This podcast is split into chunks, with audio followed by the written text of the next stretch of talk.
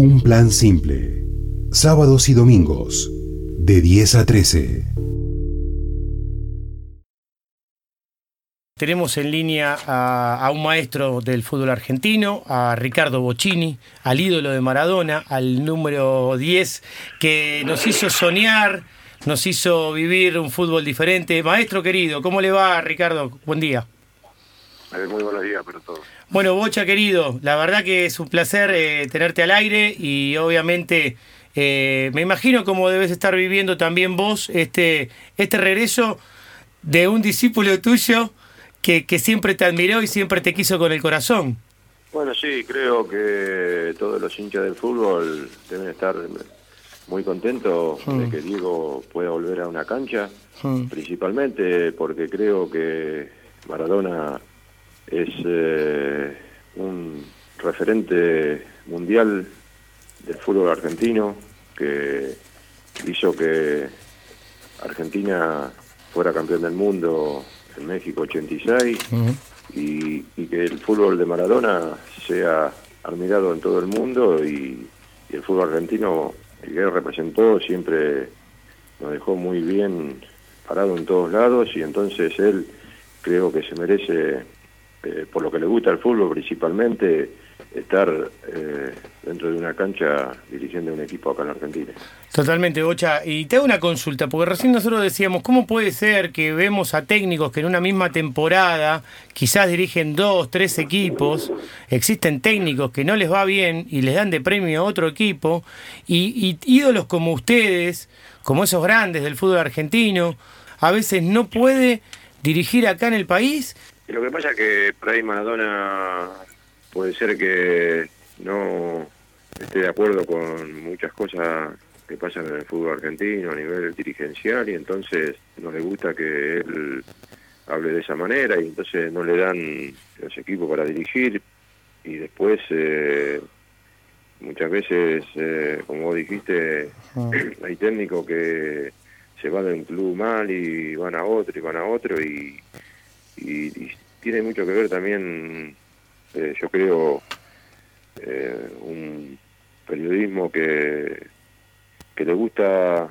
tal vez el fútbol que no, no es el que por ahí proponen en el caso de, Diego, que yo creo que él mm. va a tratar de, hacerle a los jugadores más jóvenes eh, entender que el fútbol es uno solo, que para mí es eh, el fútbol de gambeta, de habilidad, de jugar para adelante, de ir a buscar el arco rival. Y bueno, y hay muchos periodistas o dirigentes que están con la táctica, con que hay que trabajar en la cancha todo el día. Ah. y yo creo que para mí lo que hay que tratar es de buscar jugadores que tengan buena técnica, que estén bien preparados, que tengan ritmo, que tengan juego y creo que eso Maradona, por lo menos yo en porque lo vi dirigir acá eh, últimamente allá en como es en México. Claro, con Dorados. Equipo, veía un equipo muy rápido, que iba para adelante, que,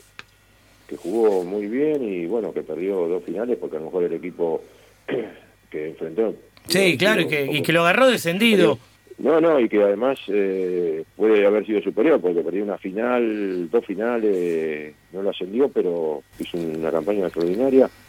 Pero a veces también hay un poco más de tiempo a un, a un técnico, en este caso eh, Maradona, que va a agarrar un equipo de gimnasia que viene de perder muchísimos partidos seguidos, que está muy mal en la tabla y mm. se le va a hacer difícil porque no agarra un equipo que tiene todo eh, ya a los jugadores en, su mejor momento, si no, no hubiese cambiado el técnico y, bueno, pero yo creo que eh, Maradona puede, puede mejorar este equipo de gimnasia y puede, eh, primeramente, lo más importante es que gimnasia no vaya no se vaya digamos eh, con, el perito que tiene de descender no que claro, salvarlo del descenso que exacto pero después creo que Maradona, para ser un buen equipo, se necesita a lo mejor refuerzos, jugadores, y es ahí donde se ve un técnico, creo, que más que nada, se ve eh, cuando arma el equipo. Tal cual. y, trae, y trae los jugadores que se necesitan. Ahí se ve, cuando le mete mano, ¿no, Bocha? claro, cuando trae los refuerzos, cuando trae Mm. jugadores, cuando- porque ahora va a tratar de ponerle toda, digamos, eh, lo que es siempre Maradona, que tiene esa, Mm. eh, que, va, que va siempre con mucha eh, confianza y, y así con mucha fe a, a todo lo que hace, ¿no? Y pero bueno, acá siempre uno depende de los jugadores. Cuando es técnico, cuando es jugador depende de uno mismo, como lo hizo Maradona durante toda su carrera, dependió de él, cómo estaba, si estaba bien físicamente o no. Uno ahí se ve que lo puede hacer por uno mismo, pero acá depende de los jugadores como, como estén, ¿no? Nos dicen, siempre nos cuentan, que cuando ustedes compartieron momentos juntos ahí en la selección argentina, las prácticas eran una locura, verlos a los dos juntos, tirar magia adentro del campo de juego. ¿Qué nos puedes contar de esos días, donde Bochini y Maradona se cruzaban en un campo de juego? Bueno, nosotros hicimos, eh, la verdad, eh, para mí teníamos que haber jugado más tiempo juntos en el mejor momento de cada uno, pero no nos pudimos juntar. Por ahí fue eh, en algún momento en la selección, Claro. en partidos amistosos, eh, jugamos, pero eh, por ahí el mejor apogeo mío y el de Maradona, eh, por diversas circunstancias no, no, no pudimos jugar Mm. tanto tiempo juntos, ¿no? Pero bueno, las veces que nos tocó jugar así, los partidos de Argentina, creo que eh, hicimos eh, buenos partidos, pero no pudimos aprovechar por ahí de jugar juntos en el mejor momento de cada uno, ¿no? Claro, claro, claro. Pero bueno, esas prácticas Eh, habrán sido maravillosas, ¿no? No, sí, los partidos, una vez que jugué para Argentino Junior en cancha Vélez, después otra vez que jugamos en Suiza, unos partidos amistosos contra México, pero bueno, ya te digo, eh, por ahí teníamos que haber jugado con más tiempo juntos y ahí sí podíamos haber eh, hecho muchas cosas. Olvídate. Bocha, te queremos agradecer también por esta comunicación. ¿Y querés dejarle unas palabras a Diego antes de, No, de- pri- de despedirte? Sí, sí, sí, desearle mucha suerte, que ojalá eh, se cumplan todo lo que él eh, espera de, esta vuelta al fútbol Argentina con gimnasia y que pueda eh, llevarlo a gimnasia a seguir en, en primera división del fútbol argentino y después sé que después va, va a poder ver un buen equipo con gimnasia. Nos pone muy contentos estar con Facundo Saba en comunicación telefónica en un plan simple. Facu, querido, ¿cómo estás? Hola Juanqui, ¿cómo estás? Buenos días. ¿Cómo andas, eh, amigo? Buen día. ¿Qué, qué momentos que estamos viviendo, ¿no? Revolucionados por la llegada de Diego Maradona y a gimnasia. Qué suerte que tenés vos, ¿no? Eh, sí, la verdad que es un placer volver a verlo Sí. en acción y bueno, ojalá que pueda divertirse y pueda disfrutar y pasarla bien, que creo que al fin y al cabo es lo que tenemos que hacer, me parece, en esta vida. Así que más con más con estas personas que son muy especiales para por lo menos para mí y para mucha gente. Eh, así que bueno, esperemos eh, que pueda pasar bien y disfrutarlo todos. Fa- Facundo, eh, ayer escribiste una nota como una especie de bienvenida en el sitio, en el blog del furgón, de- pero para contarle, obviamente, trasladarlo al lenguaje de la radio, contarle a la gente que nos escucha por radio, eh, de qué manera le diste la bienvenida en esa nota, en ese escrito, y, y qué fue lo que te emocionó y llevó a escribir esas palabras. Ah, bueno, fue, estaba comiendo la noche un par de días atrás Mm, y tenía, no, se me ocurrió que tenía ganas de escribir algo. mm. Y ahí quedó el tema. Y Claro. bueno, era la, la madrugada, tipo una, una y media, y me desperté pe- soñando con, con Maradona. y que gritaba un gol, y bueno, como, como escribí ahí en la nota, que estaba allá en México, Sí. y me dije, me lo tengo que anotar porque me voy a olvidar. Agarré el teléfono, me anoté entre- así medio entre dormido, eh, una o dos ideas que se me habían venido a la cabeza y dejé el teléfono y cuando dejé el teléfono empecé a dar vuelta y a pensar otra vez de otra idea que se me venían y volví a agarrar el teléfono y así con, con las, todas las ideas que están ahí. Mm, Eran las 3 y media de la mañana y, y de cuando al fin me pude dormir. Pero ya, bueno, ya las ideas de lo que había escrito, de lo que escribí, digamos, eh, ya estaban. Y al día siguiente, cuando me levanté, agarré lo que había puesto en el teléfono, que, que era así como palabras básicas, porque estaba un poco dormido, pero bueno, armé lo que, lo que salió ahí, que es un poco el recuerdo que yo, los recuerdos que yo tuve estando con él, los sentimientos que viví estando con él, Claro. lo que él me produjo y lo que la- la- bueno, lo que viví.